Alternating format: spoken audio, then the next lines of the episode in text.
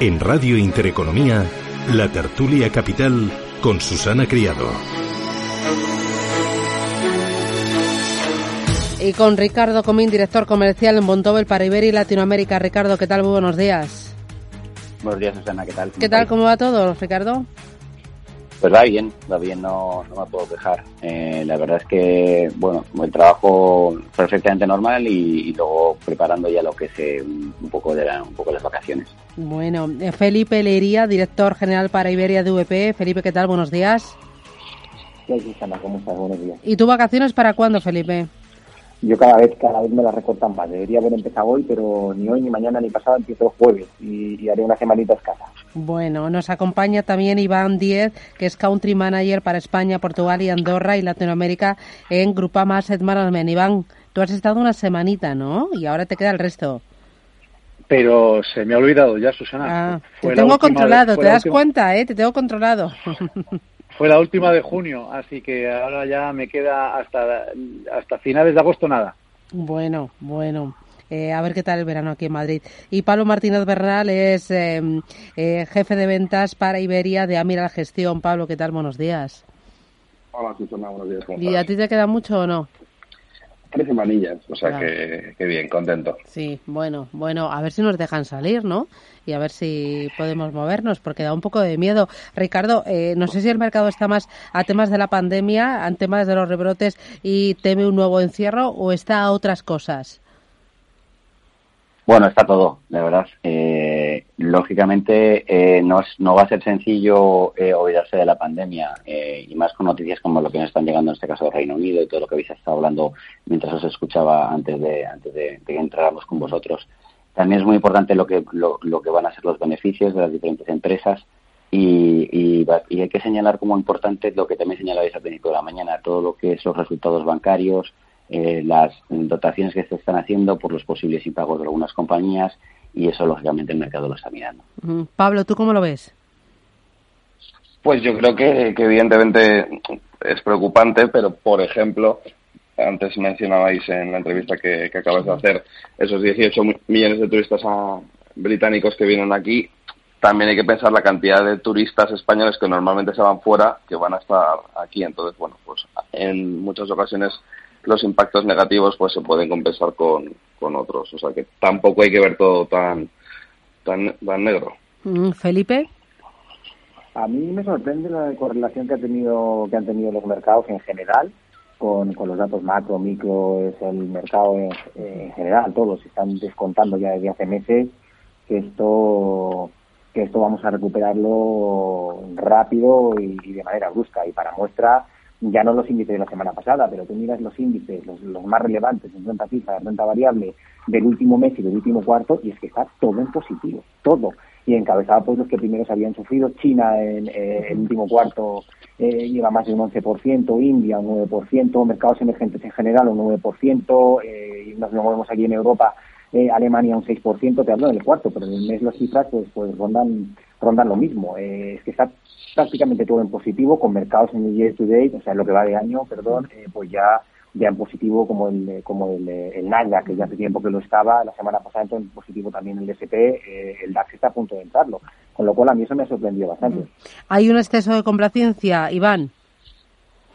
Totalmente, Susana, totalmente. Ten en cuenta que los mercados, hay dos realidades. Una es la realidad económica, y otra es la realidad de, los mercados financieros. Los mercados financieros eh, ya llevan tiempo y más ahora con estas nuevas medidas tras la crisis que hemos sufrido sanitaria, pues están, están muy pendientes de los, de los bancos centrales de, las inyecciones de liquidez. Entonces yo creo que hay dos realidades totalmente distintas y totalmente eh, eh, eh, bueno pues pues antagónicas. Es decir, la crisis económica que estamos sufriendo y que vamos a sufrir va a ser muy importante, va a ser sin precedentes. Yo creo que nunca hemos sufrido una crisis económica tan importante como esta.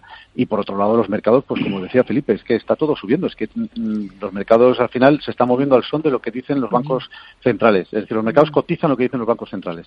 Pero también es lógico, Ricardo, esta complacencia o este tono positivo porque los mercados saben que los bancos centrales van a estar ahí y van a hacer todo lo posible y los gobiernos También tenemos ese fondo de reconstrucción en Europa aprobado la semana pasada y tenemos además pues eh, la idea de que Estados Unidos va a aprobar un nuevo plan de estímulos. No, no sé si hay límite a, las rondas de, dinero, de liquidez. Eh, ¿Cuánto, cuánto pueden eh, emitir los bancos centrales y los gobiernos?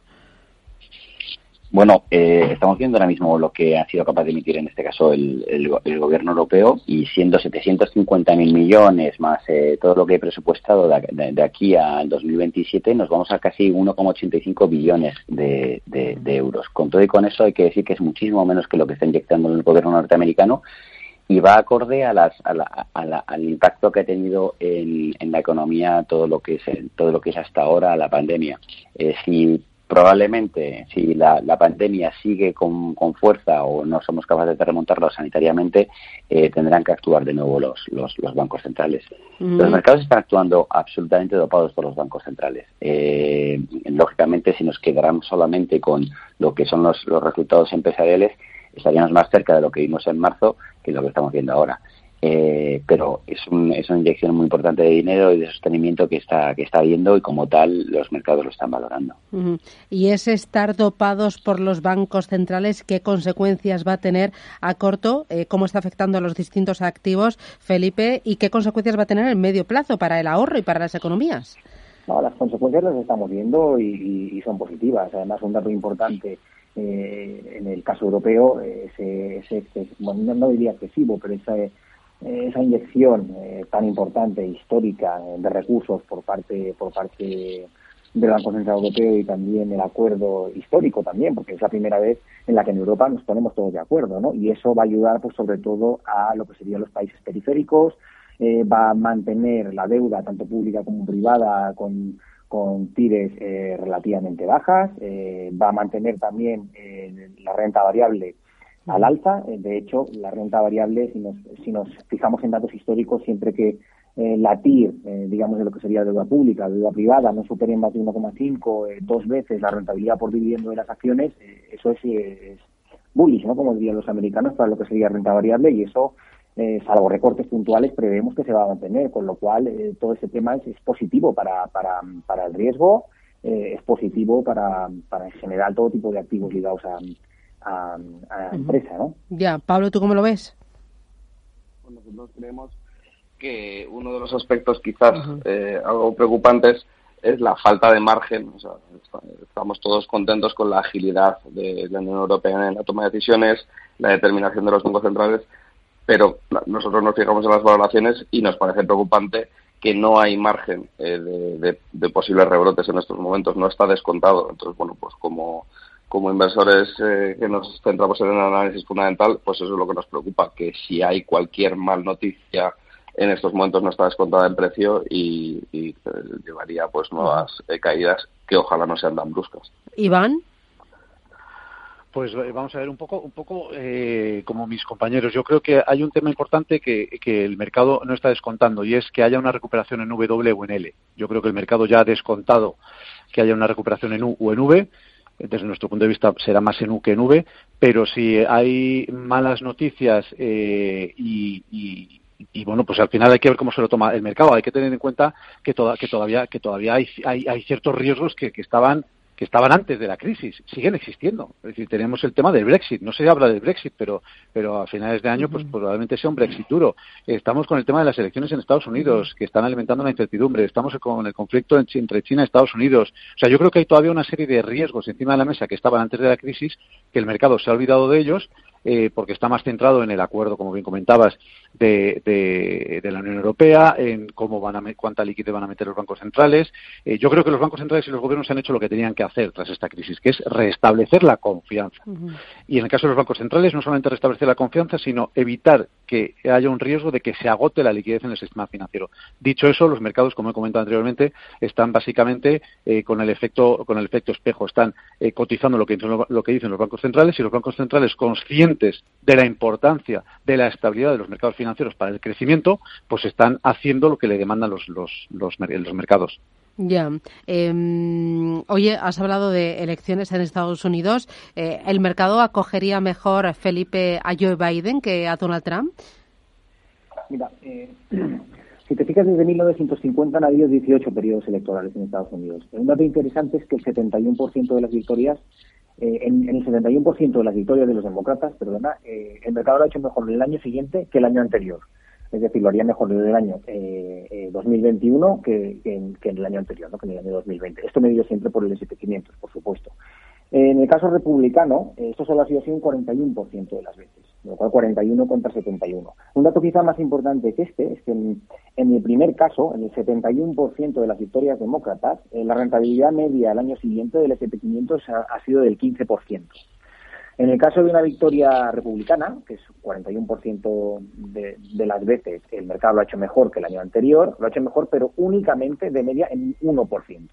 Con lo cual, eh, eh, estadísticamente, eh, las chances, como dirían los, los americanos, están, están del lado demócrata. Bueno, ¿cuánto puede afectar las elecciones en Estados Unidos a los mercados financieros, Ricardo? Bueno, nosotros eh, creemos que el, desde Montobel creemos que en, Estados Unidos el proceso de recuperación va a ser más lento de lo que de lo que la gente ahora mismo está pensando y por eso creemos que más que a lo mejor enfocarnos en lo que es la parte política, que yo creo que tanto demócratas como republicanos en cualquier situación lo van a tener complicado, eh, eh, nos deberíamos enfocar más, por ejemplo, en empresas de en empresas de calidad. Y vamos a ver un ejemplo, Coca-Cola. Coca-Cola lo está bajando mal, Coca-Cola está teniendo menos ventas, pero Coca-Cola, por ejemplo, no va a depender mucho de los estímulos ni de, ninguna de las ayudas como pueden llegar a depender otro tipo de compañías. Y luego también va a ser mucho más estables en sus crecimientos, de, en su recuperación de beneficios y de ventas. Entonces, eh, creemos que una empresa como Coca-Cola nos puede, nos puede dar eh, alegrías. Luego tendremos que tener también en cuenta algunos subsectores, ¿no? Por ejemplo, en tecnología, que se tiene mucho miedo con todo el tema de tecnología pues está ahora la nueva tendencia de software as a service, es decir, con empresas de, tecnología que estén dando algún tipo de servicio, que se acerquen más a la parte de, servicios, eh, más que a la pura tecnología, como puede ser Amazon. Eh, bueno, Microsoft lo está haciendo también porque está eh, posicionando lo que es su venta en la parte de la nube. Todas las empresas están empezando a colgar todos sus bueno sus documentos y, su, y, todos sus conocimientos en la nube para que lo podamos para que podamos llevar a cabo el teletrabajo. Bueno, tipo de compañías son las que nos tienen que interesar y las que nos tenemos, tenemos que mirar aparte de las ayudas y aparte de la política. Me voy a ir a publicidad a la vuelta en este escenario que habéis dibujado, decirme eh, dónde veis la oportunidad. Eh, nos ponemos más defensivos ante, eh, bueno, pensar que hay rebrotes en, en, buena parte del mundo, pensar que los mercados están en positivo buena parte de los índices, pensando que tenemos todavía incertidumbres, Brexit, guerra comercial, elecciones allí en Estados Unidos. Nos ponemos más defensivos. ¿Cómo lo estáis viendo? Publicidad y me lo contáis.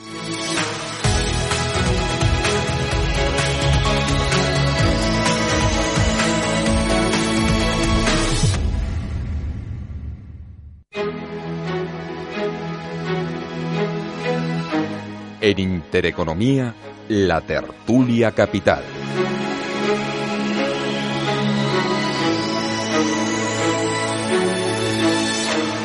Con Pablo Martínez Bernal de Amiral Gestión, Ricardo Comín de Bontobel, Iván Díez de Grupama Asset Management y Felipe Heredia de VP. Pablo, oportunidades, ¿dónde las veis en, en tu casa, en Amiral Gestión? Sí, pues nosotros eh, claramente en, los mercados más olvidados, small caps europeas y, y, en, y en Asia es donde en estos momentos creemos que hay grandes oportunidades, específicamente compañías que a pesar de, ser pequeñas sean líderes en sus respectivos nichos de mercado y con balances saneados para capear eh, pues toda la incertidumbre que, tienen ante sí, eh, sobre todo tratar de aprovecharse de, la pues, volatilidad, de los problemas que puedan venir por, por una recesión más o menos severa y en la medida de lo posible salir reforzadas eh, pues haciendo adquisiciones quizás de competidores eh, o de rivales. Entonces siendo líderes que hayan demostrado en el pasado eh, la capacidad de, resistencia ante, ante crisis y con un buen balance creemos que es el, mejor posicionamiento. En términos de valoración, eh, realmente creemos que hay oportunidades. ¿Y el Fondo de Reconstrucción Europeo que se aprobó la semana pasada hace que os volquéis más en algunos sectores concretos, en todo lo que tenga que ver con tecnología o con energías renovables? Yo creo que no especialmente eh, es una clara compra eh, la aprobación del fondo en sectores eh, más golpeados porque es que precisamente eh, esas ayudas vienen para tratar de compensar eh, la severidad con la que el, el COVID ha afectado a esos sectores o subsectores, con lo cual no es tan evidente que, sea una compra clara esos, esos sectores. Nosotros creemos que es mejor tratar de alejarse de, sectores cíclicos o muy cíclicos en esta parte de, del año. Creemos que es mejor estar en, sectores que no sean tan, tan dependientes de, de, la, de la macro. Eh, vosotros, Iván, ¿cómo lo veis en tu casa? Pues mira, eh, Susana, nosotros eh, yo creo que esta crisis lo que nos ha enseñado es que la gestión activa es fundamental hay que, hay que hacer un una buena selección de compañías, una buena selección de los emisores, de los bonos, tanto renta fija como, en renta variable a nivel de compañías, y eso es, eso es capital. Yo creo que es cierto que el, el, acuerdo de la Unión Europea eh, el Fondo de Reconstrucción pues es una buena señal, pero no por ello vamos a empezar a comprar todo. Yo creo que hay que ser muy selectivos. Eh, esta crisis lo que nos ha demostrado es que tenemos que haber elegido muy bien nuestro perfil de riesgo. Eso es muy importante. Eh, yo creo que, cuando todos estamos, sobre todo el, inversor conservador o el inversor ahorrador, que es donde realmente está el reto, es decir, en renta fija, porque los tipos están muy bajos eh, y van a seguir bajos durante mucho tiempo y el inversor conservador necesita rentabilidades y por el hecho de buscar rentabilidades, pues está asumiendo riesgos que a lo mejor su perfil no lo permite. Y cuando vienen los batacazos como han venido con esta crisis sanitaria, pues nos damos cuenta de que estábamos mal perfilados. Por lo tanto, yo creo que es muy importante definir bien nuestro perfil de riesgo, tener una visión de largo plazo y ser muy, muy selectivo. Como bien decía Pablo, en el caso de la renta variable podemos irnos a small mid caps. ¿Por qué? Pequeñas y medianas compañías, porque son menos sensibles a ciclos económicos. Además, ahí es el lugar para la innovación, para la industria, para la tecnología, y sectores que van a crecer en el futuro sin ninguna duda. Eh, Felipe. Pues nosotros eh, yo, nos mantenemos en línea con lo que venimos diciendo, me la has oído tú, Susana, varias veces de este año, yo creo que incluso finales del año pasado, nos sigue gustando la renta fija, la renta fija corporativa, ahora a raíz bueno del, paquete de medidas aquí en Europa, pues eh, pues más quizá la parte europea, antes nos gustaba más la americana. En renta variable seguimos siendo cautos, cautos no quiere decir no estar, pero sí eh, con estrategias pues más alternativas, long short, colocarnos cortos y largos, Evidentemente estaríamos largos, como dicen, como dicen mis compañeros eh, Pablo y Iván, en compañías de crecimiento, pero crecimiento de calidad, o sea, aquellas que hayan podido mantenerlo y que ahora tengan oportunidades o vean oportunidades. Y eh, otra cosa que nos ha gustado como activo refugio eh, es el oro. Esto también lo llevamos diciendo pues desde finales del año pasado. la realidad es que en lo que va de año, el oro es el, el, activo que mejor lo ha hecho, pero de largo además. lleva casi un 25% de rentabilidad cierre de viernes el, lo que le sigue vendría a ser el Nasdaq con un 16 y de ahí ya, ya caemos a rentabilidades en 10%. ¿no? Nosotros eh, creemos que va a seguir siendo un activo refugio importante, sobre todo en momentos de incertidumbre. Al hilo de lo que comentaba Iván, eh, para terminar, eh, sí que hay una cosa que me ha sorprendido mucho, nos ha sorprendido mucho, y es el, el, los fríos que se han mantenido la mayor parte de los inversores durante, durante las caídas. Es decir, mucha gente, la mayor parte ha sido invertida es más, eh, la semana pasada UBS eh, eh, publicaba bueno, un, estudio que tiene de sentimiento inversor, que se hace entre 4.000 inversores de, de 14 países distintos. el 50% comentaban que van a mantener las posiciones. Si a eso le sumas el 34% que piensan que van a invertir más, tienes un 86% que simplemente va a seguir o incrementar, con lo cual eso nos ha sorprendido, nos ha sorprendido bastante. Mm. Y Ricardo, ¿tú cómo lo ves? ¿Dónde ves oportunidad? Bueno, para la parte europea, eh, lo que nos está gustando más en este caso somos positivos para todo lo que es eh, todo el tema que viene eh, alrededor de la parte médica, temas de tecnología y a lo mejor lo que puede ser, nos gusta también mucho todo lo que es la parte de construcción, de carreteras, hospitales, edificios. empresas que nos gustan, pues por ejemplo Vinci, nos gusta Air Liquid, nos gusta Silca, GBL, eh, son empresas que en este caso nos gusta bastante. Si nos fijamos en lo que son el fondo de reconstrucción y las, y las eh, condiciones que han puesto, de cara más a largo plazo, pues eh, ahí está claro que ha apostado muy fuerte por el Green Deal, todo lo que es la parte europea, con lo cual una transición a energías limpias, a lo que es sostenibilidad industrial por la parte de descarbonización y modernización de las diferentes industrias europeas. esas empresas que ayuden a, a, las industrias a llevar ese, ese plan van a salir vencedoras una movilidad sostenible, es decir, eh, todas las todas las empresas de automoción que trabajen fuerte en bajas emisiones y en tráfico inteligente también van a, van a salir positivas y ganadoras de cara al futuro. Y luego eh, nos gusta también todo lo que es la sostenibilidad alimenticia, es decir, una reducción fuerte de pesticidantes, fertilizantes, eh, lo de la comida orgánica. Bueno, son tendencias que, que va a empujar fuerte lo que es la parte europea con mucho dinero. En la parte americana eh, queremos que no hay que perder de vista a los viajes, los viajes internos, es raro decir esto con lo que estamos viviendo, pero los viajes internos en Estados Unidos se están reanimando. Hay que decir que, por ejemplo, American Airlines ya tiene una carga de viajes locales de un 60%, lo ha recuperado un 60%. Royal Caribbean está dando datos de que ya tiene reservas para el año 2021 en consonancia un poco a las que son las tendencias históricas. Booking.com está ganando también dinero. Y luego también nos gusta, como he dicho, pues eh, lo que es el, software as a service y ahí podemos hablar de Motorola Solutions, está dando también eh, eh, buenos números, Salesforce, por, por supuesto.